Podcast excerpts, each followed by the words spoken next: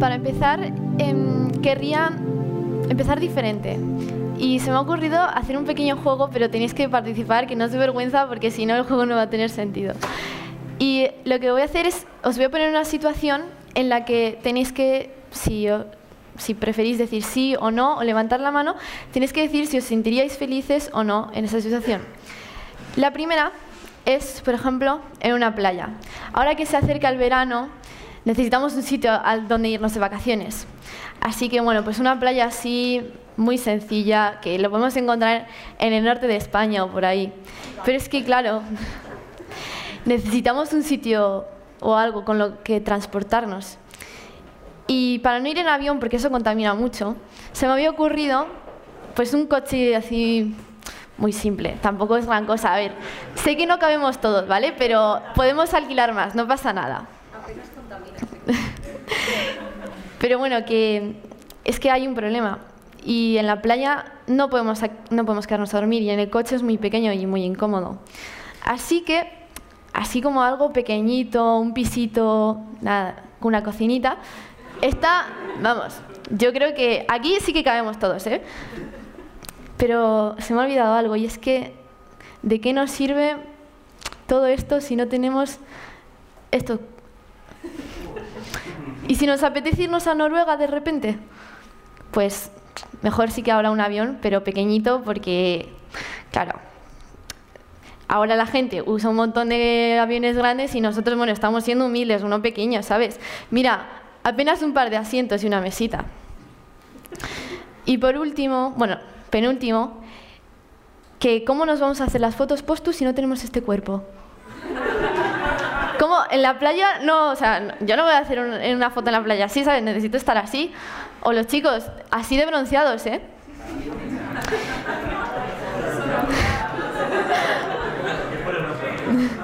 Pero claro, como en esta vida nada es gratis y eso todos lo sabemos, necesitaríamos como un pequeño negocio, ¿no? Y se me había ocurrido un poco como el de Walter White, pero, pero solo los que quieran, ¿eh? Que aquí nada es ilegal, ¿eh? Bueno, obviamente esto era irónico y solo quería que vieseis que en esta vida, según la sociedad, es muy fácil ser feliz, pero sorprendentemente muy pocos lo son de verdad. Y todos tenemos la razón. Lo que nos vende la sociedad no es real. Las vacaciones en las mamás no son perfectas. El coche no va a cumplir todas nuestras necesidades porque no podemos dormir ahí, no cabemos todos. Y además, nuestro cuerpo nunca va a estar perfecto y nunca vamos a tener dinero suficiente. Nos pasamos toda la vida buscando cosas así, cosas tan infinitas y relativas que a veces no, nosotros nos damos cuenta de que a dónde queremos llegar, hasta dónde podemos llegar. Porque lo único que buscan es que sigamos consumiendo y que te metas en ese bucle infinito de que somos incapaces de salir. Pero en Eclesiastés 3.10 decía o sea, 5.10, perdón, decía que el amante del dinero siempre quiere tener más. El amante de las riquezas nunca quiere tener bastante y esto también es vana ilusión. Por ejemplo, ahora que viene el verano, como he visto en los cuerpos de antes, pues todos están como locos con la operación bikini. Y la verdad es que quería contaros un secretito, pero esto no se lo podéis decir a mucha gente porque es entre nosotros. ¿eh? Que en realidad la operación bikini es falsa, que nadie la consigue de verdad. Pero bueno, que eso supongo que lo sabremos todos, ¿no? Ya algunos lo habremos intentado. Y me parece bien que la gente se ponga objetivos, siempre y cuando no se obsesione.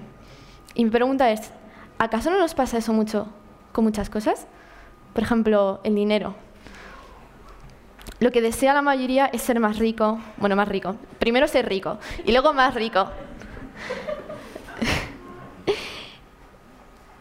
Pero es que, claro, lo deseamos porque parece que esas personas que son ricas son tan felices con sus coches, yendo a restaurantes súper pijos, teniendo una vida tan ideal,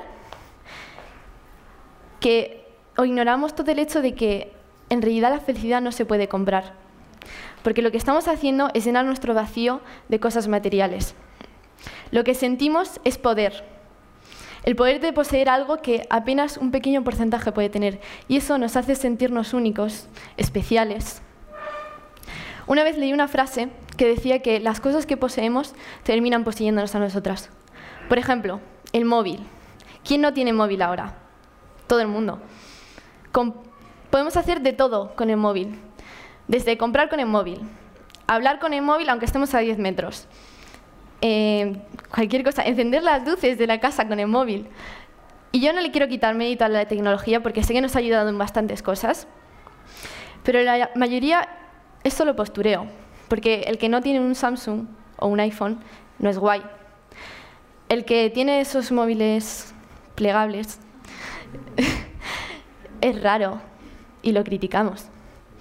La gente es capaz de endeudarse por tener la última tecnología o lo último de lo último, lo que sea. Es capaz de dar todos sus ahorros de quizás un año, de dos o de incluso diez.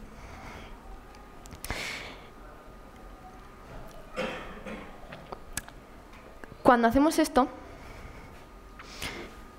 yo lo compararía como que somos como polillas que van a la luz, ¿no? Em, embobados por cada cosa brillante que nos ponen delante, las joyas, el dinero. Bueno, el dinero es brillante, pero el dinero, los, los móviles, la tecnología. Mientras ignoramos el mundo verdadero que tenemos enfrente. Mientras quizás perdemos tiempo valioso con nuestros padres, con nuestros hijos, con nuestros amigos e incluso con Dios. Quizá incluso silenciando los gritos de ayuda de algunas personas. Por otro lado, apartando el tema del consumismo, querría hablar sobre algo que nos inculcan desde bien pequeños, que supuestamente nos va a hacer felices. Y es el éxito, el sentirse importante, respetado, envidiado.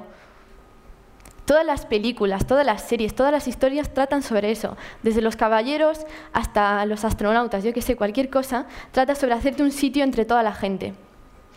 ¿Y qué pasa cuando no conseguimos eso? Ahí vienen los bajones, los, como no he aprobado este examen, no voy a poder hacer nada con mi vida, no voy a cumplir mi sueño. Como no tengo ese cuerpo o esa cara, nadie me va a querer. O como todavía no tengo novia o novia, o sea, novio o novia, voy a estar solo toda la vida.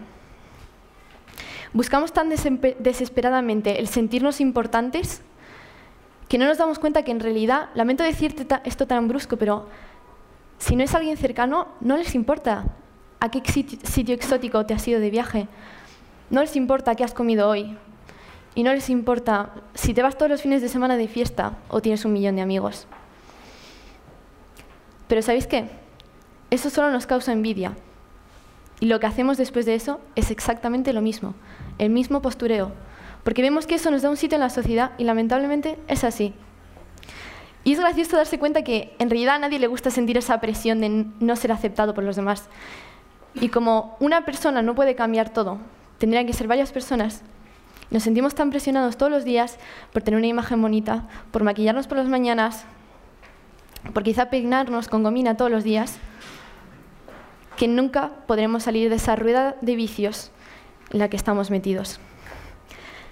Lamentablemente, no sé si sabíais, pero una gran parte de los suicidios son porque ha habido gente que se sentía tan rechazada, tan diferente a los demás, que no podía soportarlo más. En Eclesiastés 1.14 dice, y pude darme cuenta de que todo lo que se hace en este mundo es vana ilusión, es querer atrapar el viento. Seguramente ya habéis visto una imagen en la que aparece un hombre todo el rato yendo detrás como de una nube de viento y poco a poco se va haciendo mayor y va consiguiendo más dinero. Pero esa nube de viento, o sea, de, de dinero sigue yendo. Hasta que llega, cuando ya es muy mayor, ya tiene todo el dinero que quería, pero se encuentra al borde de un, precipicio. Yo sé que seguramente habréis visto esta imagen y la habréis ignorado, como yo al principio, pero me he acordado de ella y quería que reflexionaseis un poco sobre esto, que la visualizaseis. Es que si solo nos, solo nos preocupamos por perseguir cosas materiales en nuestra vida, al final esas cosas perderán sentido, perderán gracia, perderán significado. No las necesitamos. No necesitamos ni la mitad de las cosas que tenemos para ser felices. Hoy en día se supone que las cosas que han inventado son para facilitarnos la vida, ¿no? Pero ¿no os habéis dado cuenta de que conseguir esas cosas que nos van a facilitar supuestamente la vida nos cuesta aún más? Tú eres el único que puede aportar felicidad a lo que quieras. tenemos la oportunidad de decidir cómo ser felices, cuándo e incluso con quién. Porque nuestra actitud, nuestros pensamientos, nuestras emociones, no nos, no nos la puede quitar nadie. A veces estamos tan envenenados por lo que nos dice la sociedad de esto y solamente esto te hará feliz,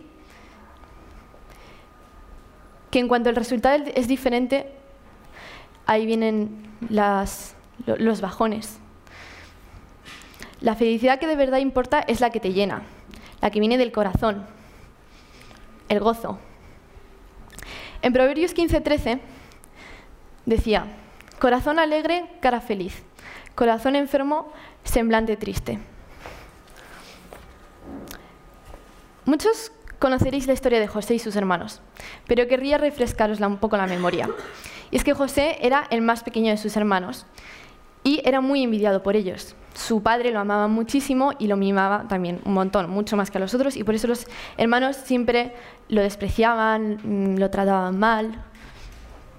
Desde su nacimiento fue el más envidiado. Incluso tuvo dos sueños en los que sus hermanos se arrodillaban ante él. El caso es que sus hermanos vieron que José se lo tenía muy creído y decidieron traicionarle. Así que lo tiraron a un pozo sin agua y allí decidían qué hacer con él. Los que tengáis hermanos, imaginaos simplemente esta situación. Tus hermanos, sangre de tu sangre, los que se supone que tienen que cuidar de ti, los que te han visto crecer, deciden venderte a unos ismaelitas que pasaban de casualidad por 20 piezas de plata. 20 piezas de plata era lo que valías para tus hermanos. Cuando José tenía 17 años, fue vendido a Potifar, que era un hombre, que, un hombre muy importante que trabajaba para el rey. José trabajó muy duro para él y este amo se dio cuenta de que José era muy inteligente. Así que dejó de ser esclavo, era su ayudante. Así que en un momento dado, después de mucho tiempo, la mujer de Potifar le ofrece a José acostarse con ella, pero él lo rechaza inmediatamente.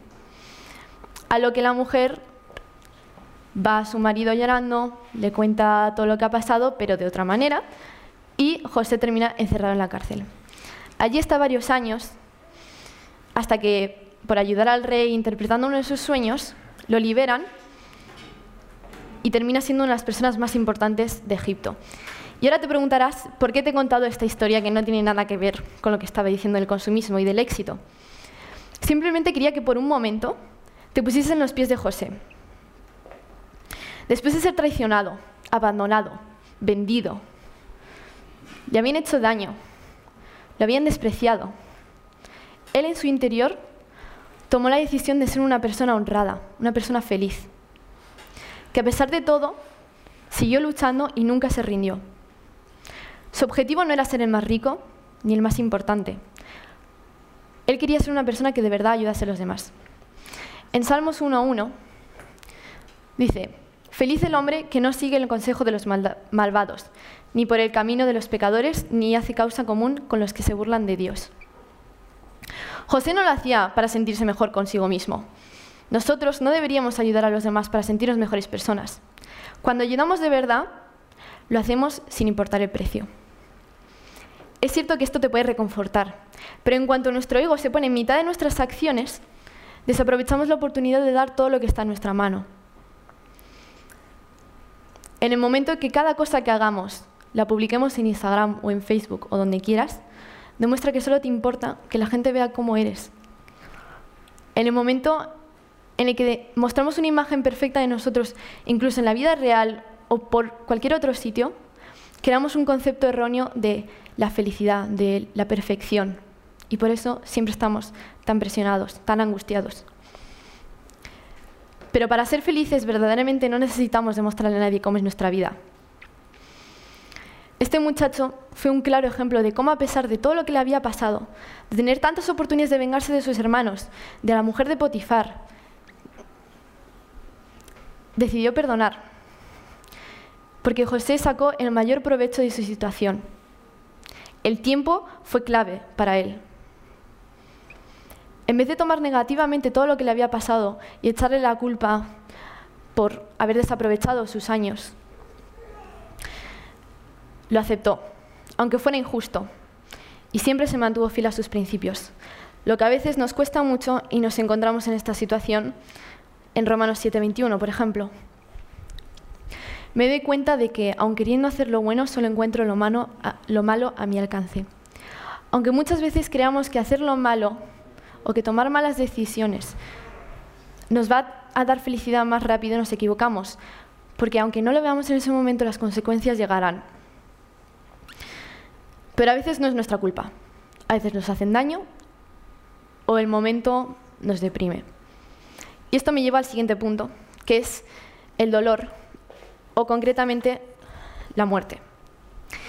Cuando no sabemos cómo lidiar con el dolor o aceptarlo, automáticamente hacemos esto.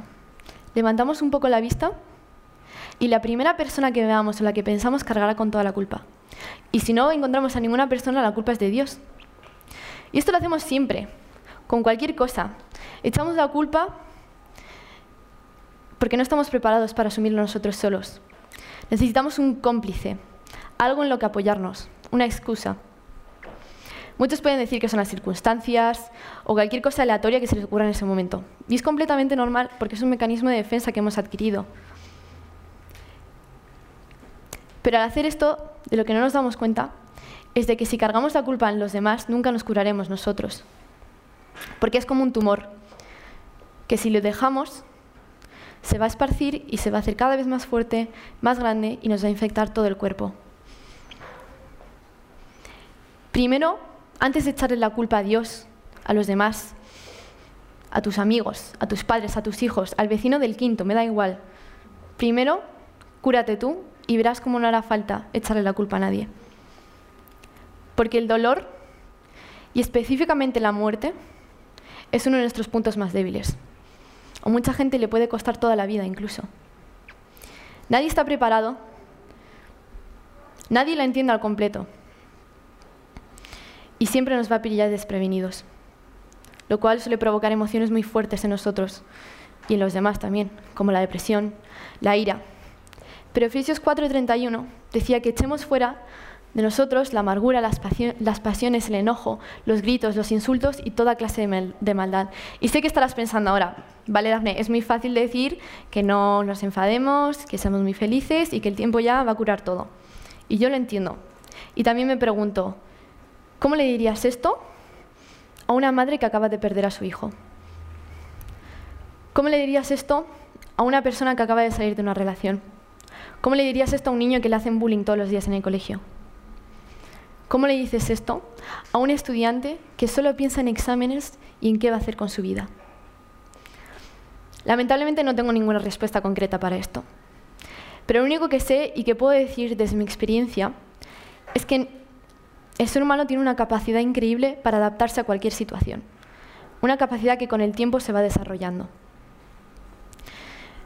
Desarrollamos la capacidad de aprender a vivir con ello, de aceptarlo, y aunque nos cueste mucho, nos volveremos a levantar. Pero no solo está la muerte literal. A veces muere el amor, la confianza, la amistad, las ganas, todo. Cuando tocamos fondo en nuestras vidas, cuando tenemos cuando tomamos malas decisiones o nos hacen daño, justo ahí es cuando más cuesta levantarse. Es cuando más duele. ¿Sabéis cuando después de mucho tiempo sin hacer deporte, hacéis ejercicio y al día siguiente os matan las agujetas? Pues más o menos es, lo mismo. Aunque nos duela, aunque no queramos levantarnos, por suerte tenemos una solución, que dice en Salmos 146.3. Él sana a los que tienen roto el corazón y les venda las heridas. Caminar cuando tenemos agujetas duele, y si queremos subir escaleras ya ni te cuento pero nuestra mente es más poderosa que todo ese dolor. Cada vez, con cada golpe, con cada tropiezo, con cada error, nos hacemos más fuertes en el interior. Somos más precavidos. Algo que dice mucho mi entrenador es que está permitido caerse, pero levantarse es una obligación. Puedes llorarlo todo, suéltalo. Llora, grita, pega, lo que quieras pero con la única condición de que eso no dure para siempre, que no sea algo constante. Déjalo todo en el momento. Y sé que ahora llega la parte más difícil, que es asumirlo y seguir luchando hasta donde haga falta. Y aunque nada tenga sentido, aunque no lo entiendas, simplemente confía y sigue luchando. Una vez escuché algo sobre una cosa llamada la belleza colateral. En el momento no le entendí perfectamente a qué se refería, pero después de pensarlo mucho lo comprendí. Cuando tenemos, estamos en una relación o tenemos un lazo muy grande con una persona, con un momento o una situación, cuando se termina eso, nosotros tenemos algo que tenemos la capacidad de conectar todo con todo. Nuestros recuerdos al final nos terminan doliendo. ¿Sabéis lo típico de las, películas estas súper románticas y melodramáticas, en las que de repente una persona lo ha dejado con la otra y alguien lo está pasando peor? Y esa persona que lo está pasando peor está todo el rato llorando diciendo, es que ella también bebía agua o cosas así. Pues es lo mismo, a eso mismo me refiero. Cuando el lazo es muy grande, todo a nuestro alrededor está conectado. Pues la belleza colateral consiste en que todo eso que nos trae recuerdos, que tomemos un punto de vista diferente y seamos capaces de ver la belleza que hay detrás de todo eso. Es algo tan simple como ir en metro o pasear por el parque o ver un atardecer. Esto no quiere decir otra cosa que la felicidad depende de nosotros, de nuestra actitud, de nuestra perspectiva. Esa es la belleza colateral, porque a veces la felicidad es invisible ante nuestros ojos. Para terminar, quería contar la historia de esta mujer. Esta es Adriana, es mi tía por parte de madre. Cuando ella tenía 16 años, conocí a un chico que se llamaba Carlos, mi tío, que por ese entonces tenía unos 22 años. Según Carlos, Adriana era una chica muy sencilla, humilde, inocente y buena, estudiante, pero también era una superviviente, aunque eso ella todavía no lo sabía. A la edad de 23, 24 años, mientras estudiaba la carrera docente y trabajaba en el sistema educativo, le detectaron lupus. Lupus es una enfermedad donde el sistema inmunológico ataca al propio cuerpo es muy poco común y en esa época en Argentina nadie la conocía, o muy poca gente. Así que después de estar desorientados, desesperados, sin entender cómo tratar esto, decidieron algo muy importante, que era asumirlo. Asumir que desde ese momento su vida sería diferente. Y lo aceptaron. Y juntos se apoyarían y se siguen apoyando a día de hoy. Adriana pasó por 18 operaciones.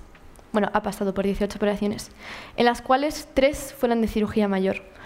Por ejemplo, tuvieron que reemplazar la rodilla, operarle la columna o incluso, hace poco, de cáncer de tiroides.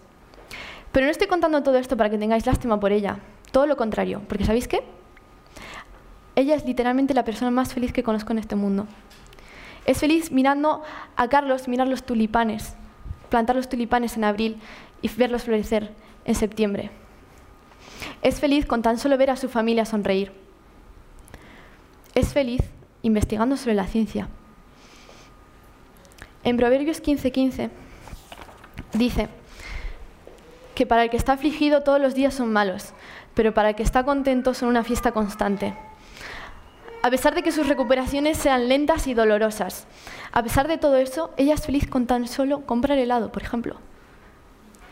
Y eso siempre hace que me pregunte, ¿cómo lo consigue? ¿De, dónde saca esa fuerza? Y la respuesta, el amor. El amor está en lo bueno y en lo malo, en los llantos y en las risas, en los dolores y en los placeres. Gracias al amor, ella ha sobrevivido, ha luchado y seguirá luchando hasta el final. Cuando Carlos un día de estos me contaba todo esto, me dijo algo que fue muy importante y clave para entenderlo.